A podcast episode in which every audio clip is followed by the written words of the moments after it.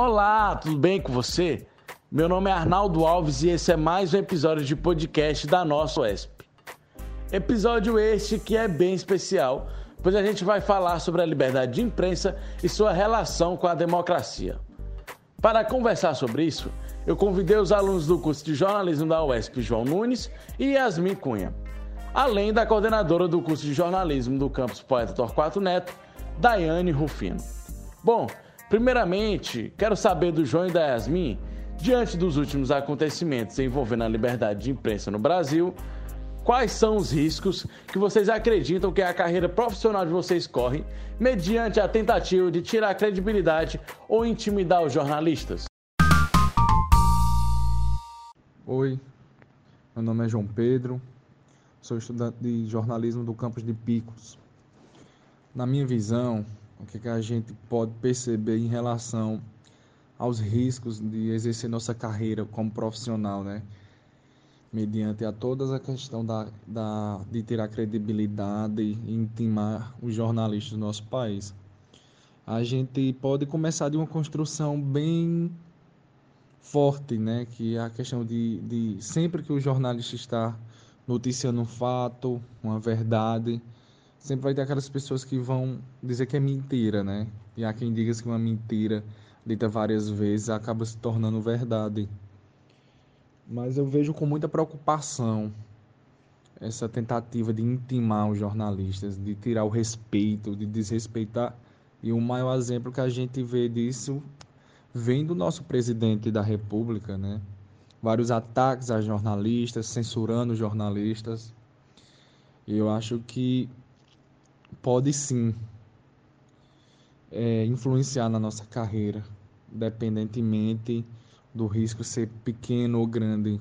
Como vocês sabem, o Brasil ele cheio de jornalistas, né, que foram assassinados, é um dos países mais perigosos para exercer a profissão de jornalista.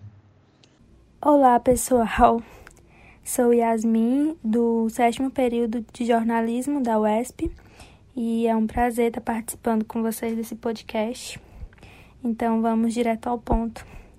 Sobre os ataques que estão acontecendo aos jornalistas, principalmente, não sei se na tentativa de tirar a credibilidade ou de nos assustar, mas enfim, como isso afeta a, principalmente a nós que somos futuros jornalistas, por uma questão burocrática, né? Porque a partir do momento que você começa a atuar, você já pode se considerar um. Eu acho que os efeitos não vão ser tão diferentes quanto já são agora. É, a imprensa sempre sofreu bastante ataque e eu li em algum lugar que eu não lembro o nome agora que uma democracia tem que defender a imprensa livre. E agora, mais do que nunca, isso não está acontecendo. Eu acho que mais do que nunca nós jornalistas temos que valorizar nossa profissão e continuar firme e forte, não se deixar abater pelos ataques, que são muitos, e continuar batendo na mesma tecla de que a imprensa é livre, de que a gente tem liberdade de expressão e que o nosso país é uma democracia. E não é porque o governo não age como se não fosse, na verdade ele age, que a gente vai se desmoralizar, ficar com medo. Não. Eu acho que é mais uma estratégia né, do, do, do então atual governo do que ah, ele se importa com a imprensa a ponto de querer toda hora é, descredibilizar. Não. Eu acho que é uma estratégia dele sempre ser pautado de sempre o governo estar na mídia. Então, eu acho que a imprensa sempre sofreu, está sofrendo mais ainda agora, mas a nossa profissão ela vem ficando mais forte com o passar do tempo e dos anos. E essa nova geração é uma geração de jornalistas resistentes, jornalistas fortes, é, que pesquisam, que estudam, que realmente lutam e que realmente estão atrás de uma imprensa livre. Quero agradecer a colaboração da Yasmin Cunha e do João Pedro Nunes no nosso podcast UESP. É, de fato, né, professora Daiane Rufino, os problemas envolvendo a liberdade de imprensa no Brasil eles são antigos. Mas, nos últimos anos, esses problemas foram intensificados em plena democracia. A quem ou a quais fatores você acredita isso? Olá, eu sou Daiane Rufino, professora e coordenadora do curso de bacharelado em jornalismo da Universidade Estadual do Piauí, do campus Poeta Torquato Neto. Obrigada pelo convite e para mim é um prazer conversar com o podcast UESP sobre um tema tão instigante como liberdade de imprensa. O entrave à liberdade de imprensa não é algo novo no Brasil e vem muito antes do período da ditadura militar. Na verdade, começou com a própria instalação da imprensa, desde o Brasil Império, por volta de 1808, quando a família real chegou no Brasil, e nós tínhamos um jornal sobre o Brasil sendo publicado em Londres e distribuído na corte no Rio de Janeiro. Né? Sempre desde, desde este início tivemos uma fiscalização e um controle muito forte do governo da época, que era um governo monárquico, ao que se publicava né, na imprensa oficial. E ao longo da história brasileira, nós temos oscilações. Né? A liberdade de imprensa foi a todo momento dependendo do nível de postura democrática ou ditatoriais dos governos. Então, nós tivemos ditadura de Vargas, nós, antes da ditadura militar, nós tivemos a ditadura militar. Então, nós tivemos momentos de grande repressão, vigilância e fiscalização do exercício da atividade jornalística no país. Atualmente, embora né, nós estejamos num regime político democrático, nós estamos presenciando posturas de repressão à imprensa que vêm de diversos lados, não somente a partir de uma postura do governo federal, do Poder Executivo, mas interesses pessoais, interesses de grupo têm colocado em risco a atividade jornalística. Quando você tem um desembargador, um juiz que toma determinada decisão em restringir publicação, divulgação de determinada informação, quando você tem a polícia que faz ameaças a jornalistas, intimida, né? quando você tem políticos com posturas e contratos econômicos com veículos que também intimidam a atividade jornalística, todas essas são formas de restrição à liberdade de imprensa. Quando você tem políticas de comunicação do próprio governo que fiscalizam e restringem o que é publicado, o que é veiculado, em portais, em TVs, em rádio, são formas de restrição a essa plena liberdade de imprensa que sempre foi um desafio ao longo de toda a história. Então, o que causa né, esse agravamento para o cerceamento da liberdade de expressão, para a liberdade de imprensa no país, são interesses de pessoas individuais, em geral, pessoas que estão em posição econômica e política mais alta, e interesses de grupos políticos.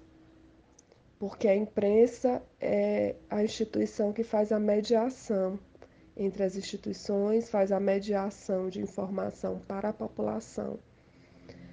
Bourdieu apresenta a imprensa no aspecto de um poder simbólico. Né? Então, nós temos o poder coercitivo, o poder econômico, poder político e nós temos o poder simbólico, que é o poder que representa o imaginário, o pensamento, o significado do mundo, dos acontecimentos para as pessoas. E a imprensa tem um papel muito importante. Então, os interesses políticos e econômicos usam esse poder simbólico também para direcionar pensamentos, opiniões. Então é nessa seara que atuam as restrições a essa liberdade de imprensa. Professora Daiane Rufino, e boa parte dos discursos contra a imprensa e a democracia são proferidos por políticos de vários partidos. Por exemplo, a Federação Nacional dos Jornalistas, a FENAGE, divulgou no mês de julho dados atualizados sobre o monitoramento de ataques contra o jornalismo por parte do presidente da República. Ao todo, foram registradas 245 ocorrências de janeiro a junho de 2020.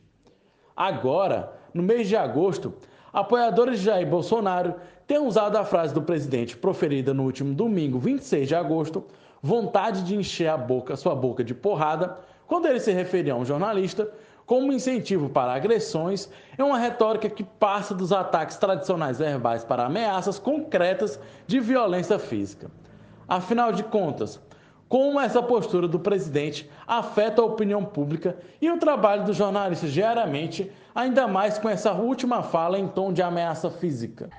A postura do presidente do Brasil tem trazido grandes prejuízos para a própria imagem da imprensa e dos jornalistas diante da sociedade. E esse movimento vem desde a campanha eleitoral de 2018. É uma postura que tem sido adotada por grupos políticos da direita e grupos conservadores que têm colocado em xeque o papel da imprensa. Tem, na verdade, culpabilizado a imprensa por muitos males que acontecem no país, o que é uma distorção muito grande, porque quando se tem um crime, o culpado é quem praticou o crime e não quem o relatou, não quem o denunciou, que é o papel do jornalista e da imprensa. Então, os discursos engraçados, tipo por, tido por alguns como engraçados, do presidente ou de ministros, né, contra jornalistas, contra a imprensa, dá coragem para que outras pessoas também o façam. E aí o que é piada, o que é chacota, vai virando um discurso de ódio e o discurso de ódio legitima as violências físicas e institucionais. É, então, atitudes como essas podem mais à frente é, fomentarem leis ou ações do governo que vão restringir ainda mais a liberdade de imprensa. Quando o presidente da República se nega a responder perguntas, quando agride verbalmente os jornalistas, ele desrespeita a democracia. Porque um, um gestor público ele tem que saber lidar com o contraditório, com a oposição, com os questionamentos, com as denúncias, com as acusações, tem que ter um equilíbrio psicológico e uma postura diplomática para lidar, se relacionar com quem pensa diferente dele ou quem o contradiz. Se você, a, a, diferente disso, se você tem uma postura de não responder, de não lidar com o contraditório, é uma postura antidemocrática e por isso ditatorial. Mesmo o atual presidente tendo sido eleito por um voto democrático, apesar de ter sido uma eleição fomentada por fake news, por uma rede de comunicação que trouxe muito, muitos prejuízos para o próprio processo eleitoral, né, com mentiras diversas, né, e atuação de grupos de WhatsApp.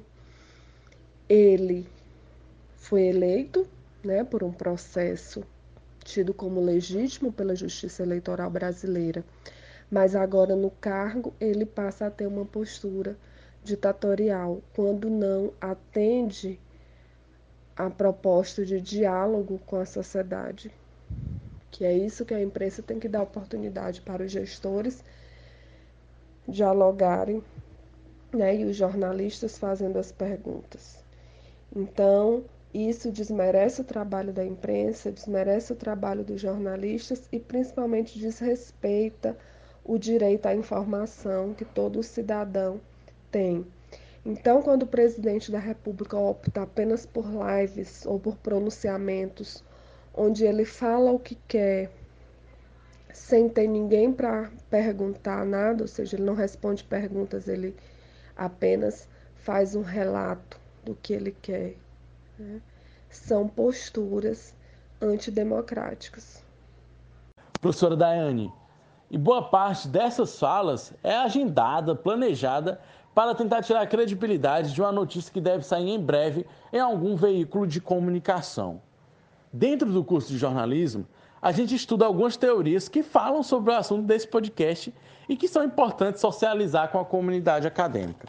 Por isso, professora, eu quero que você nos dê algumas sugestões de leituras, autores, livros ou até mesmo material disponível na internet para que nossos ouvintes possam entender mais sobre a relação do jornalismo com a democracia e liberdade de imprensa. Bom, eu vou fazer a indicação de quatro textos que são muito relevantes para entender essa relação entre democracia, opinião pública e jornalismo e imprensa, claro. O primeiro deles é um texto clássico do Rui Barbosa. Né? O Rui Barbosa foi um jurista e jornalista brasileiro um dos mentores idealistas sobre a implantação da República no Brasil. E ele tem um texto muito bom chamado A Imprensa e o Dever da Verdade. É um texto antigo, mas ao mesmo tempo muito atual, que ele relembra as próprias bases da teoria democrática, que coloca a imprensa como um papel muito importante para a consolidação de qualquer governo democrático. Rui Barbosa fez esse texto no contexto da transição de um Brasil monárquico para um Brasil republicano. E faz uma discussão muito válida também para os dias de hoje. O segundo texto é, são os livros do John Locke sobre teoria democrática. Né? Ele, é, ele projetou essa teoria democrática e coloca a imprensa, a liberdade de imprensa, a atuação de imprensa como base para essa vivência democrática em sociedade. São textos clássicos que eu indico. Mais um é o livro do Walter Lippmann, com o título Opinião Pública. Esse livro traz reflexões importantes sobre como é formada a opinião na mente das pessoas. Então, ele recorre a elementos da psicologia social, dá explicações de como funciona o nosso cérebro em relação às informações e como acontece essa dinâmica de formação da opinião pública. E o quarto texto que eu indico para vocês é um capítulo que está no livro de minha autoria, o livro Carlos Castelo Branco, jornalista paradigmático da imprensa brasileira. Nesse livro tem uma parte que eu falo sobre opinião pública, democracia e jornalismo. Né? Então a gente faz um apanhado dos conceitos de opinião pública desde a Grécia clássica, né? E trabalhamos com também teoria democrática e como o jornalismo vem contribuindo para esse processo. São essas as minhas dicas de leitura. Alguns desses textos, como o do Rui Barbosa, está disponível na internet. Sobre John Locke também se encontra bastante texto sobre ele na internet. Um abraço, muito obrigada pela oportunidade de conversar com vocês através do podcast da UESP. Espero que tenhamos contribuído para o debate. Estamos sempre à disposição. Professora Daiane Rufino, eu quero agradecer a sua participação, a sua disponibilidade em conceder essa entrevista. Dizer que eu tenho certeza que quem escutou o podcast até esse momento vai sair daqui com várias informações pertinentes sobre esse assunto envolvendo jornalismo. E o nosso podcast UESP vai chegando ao fim. Agradecer a você que nos escutou até esse momento e dizer que na próxima semana tem mais um episódio aqui no YouTube e no Spotify da UESP Oficial. Foi um prazer conversar com você e até a próxima.